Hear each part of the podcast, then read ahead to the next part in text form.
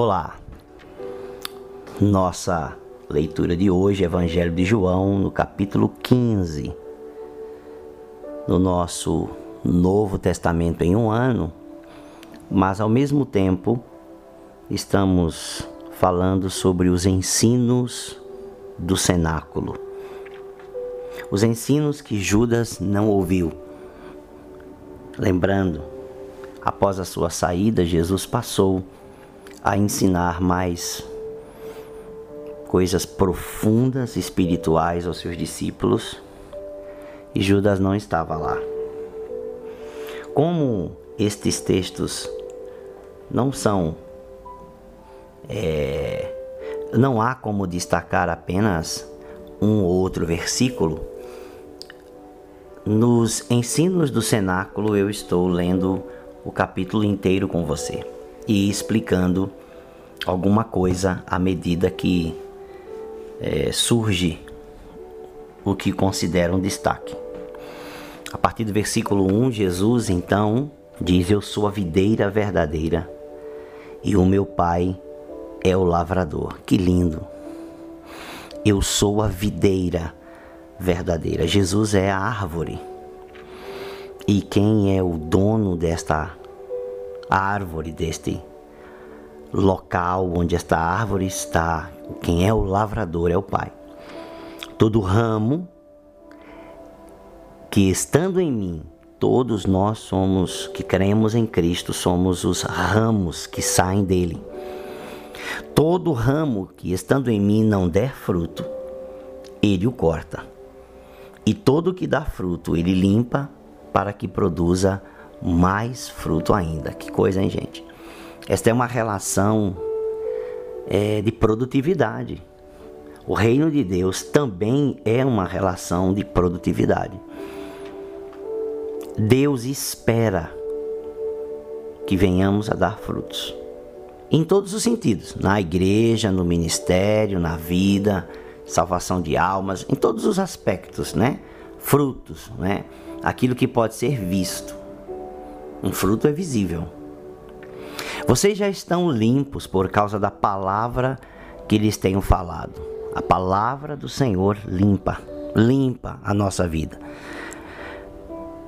Permaneçam em mim e eu permanecerei em vocês. Como o ramo não pode produzir fruto de si mesmo se não permanecer na videira, assim vocês não podem dar frutos se não permanecerem em mim. E aqui uma pessoa normal, desconectada da fé e de Jesus, dá os frutos na vida. Sua riqueza, sua prosperidade, sua fama, seu crescimento, seja como for, é visível, tem os seus frutos.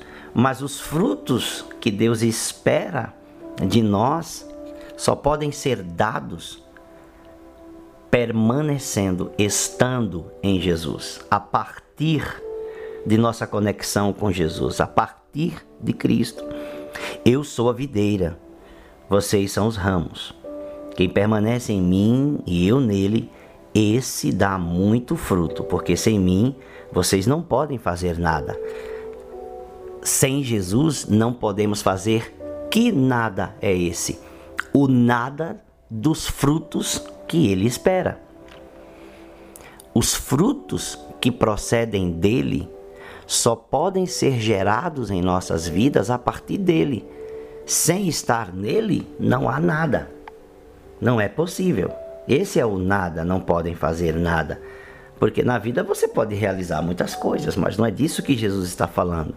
Jesus está falando desta conexão com Ele, que dá frutos espirituais. Espirituais, mas visíveis, no entanto, frutos espirituais. Retorno a dizer: um ministério com excelência, trabalho para Deus, para o reino, para a igreja com excelência, né, ganhar almas, fazer a obra missionária, ser um evangelizador, ser um bom samaritano, é, abençoar a sociedade, ser um intercessor, intercessora, não importa qual é a área que você trabalha para Deus, para a igreja e para o reino de Deus. É, e a sua vida frutifica em todos os aspectos, é, não apenas aqui nesse sentido na igreja ou nas questões de ministério, mas também na vida pessoal, porque Deus também espera que sua, a, sua vida, a sua vida pessoal também está inserida no reino de Deus. É, sua família, sua relação familiar, sua relação com o próximo, sua relação consigo mesmo, sua relação com Deus tudo está inserido no reino de Deus e toda a tua vida conectada com Jesus precisa fluir dentro deste desse dar fruto. E aí é que ele diz que sem ele esse tipo de fruto não pode acontecer. Se alguém não permanecer em mim, será lançado fora, a semelhança do ramo e se secará. E o apanham, lançando no fogo e queimam. É simples há, um, há, há condenação. Jesus nunca omitiu a verdade sobre a sobre se nós não estivermos nele, se a humanidade não estiver nele, não será salva. Há condenação, há o, o fogo eterno, não tem como fugir dessa realidade. Se permanecerem em mim e as minhas palavras, diz o versículo 7, permanecerem em vocês, pedirão o que quiserem e lhes será feito. Olha outra coisa, lá, lá no outro a gente viu no, no 14 ele dizer se pedirmos a ele alguma coisa, pedir ao Pai, a ele alguma coisa, ele fará, tudo quanto pedir no nome dele, ele fará. Aqui ele está dizendo, se a minha, se permanecer em mim, as minhas palavras permanecerem em vocês, né, vocês po poderão pedir o que quiserem e lhe será feito. Todos nós temos necessidades, todos nós queremos, queremos coisas. E Jesus sabe disso. Nisso é glorificado meu Pai, que vocês deem muito fruto, e assim mostrarão que são meus discípulos. Só discípulos frutificam. Só discípulo frutifica. Como o Pai me amou, também eu amei vocês. Permaneçam no meu amor. Se vocês guardarem os meus mandamentos, permanecerão no meu amor. De novo, a história dos mandamentos. No 14, uma outra perspectiva. Aqui nesse momento, ele aprofunda mais. Guardar os mandamentos é dizer que me ama. Praticar o que eu ensinei é demonstrar que me ama. Assim como também eu tenho guardado os mandamentos de meu Pai, no seu amor permaneço. Tenho-lhes dito estas coisas para que a minha alegria, Jesus tem alegria, Jesus é alegre, Jesus é feliz, para que a minha alegria esteja em vocês e a alegria de vocês seja completa. Que coisa linda! Jesus é feliz, Jesus é alegre e nós também devemos ser completamente alegres. O meu mandamento é este: que vocês amem uns aos outros, assim como eu os amei. Ninguém tem maior amor do que este, de alguém dar a própria vida pelos seus amigos. Vocês são meus amigos e, e fazem o que eu lhes ordeno. Um amigo que obedece. Não é lindo? Amigos que obedecem. Já não chamo vocês de servos, porque o servo não sabe o que o seu senhor faz.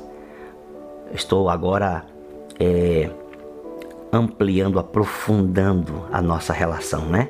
Mas tenho chamado vocês de amigos, porque tudo que ouvi de meu Pai lhes dei a conhecer.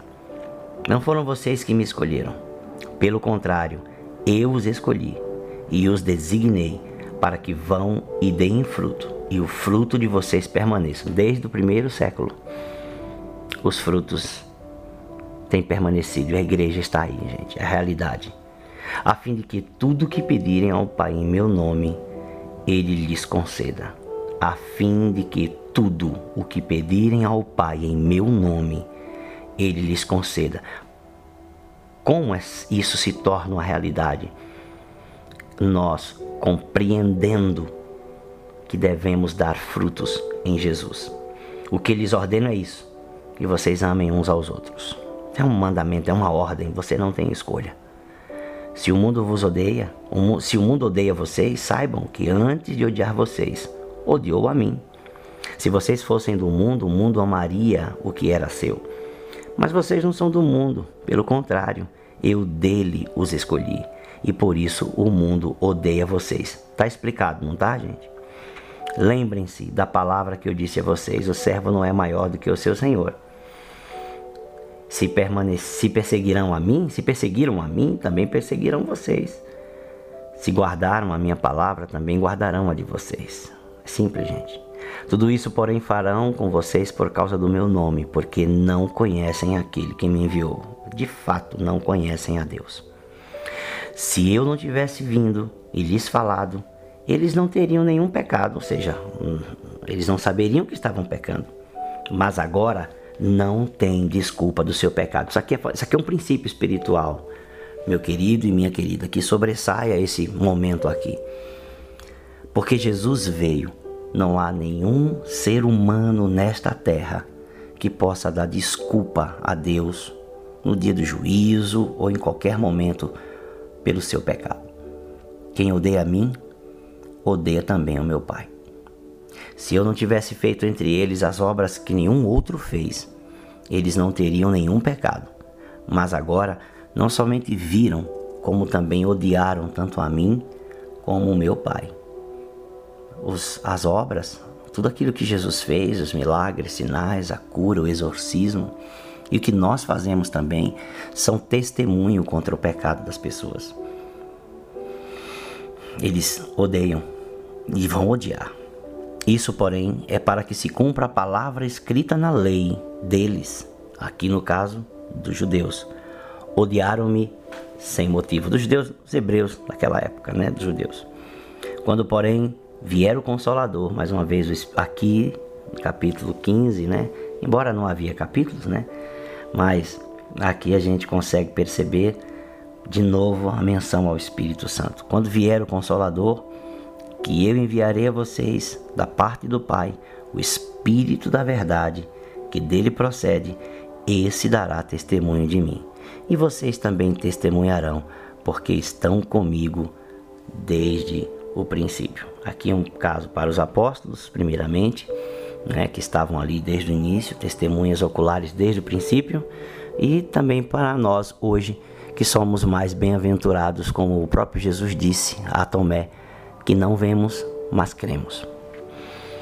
O Senhor abençoe sua vida.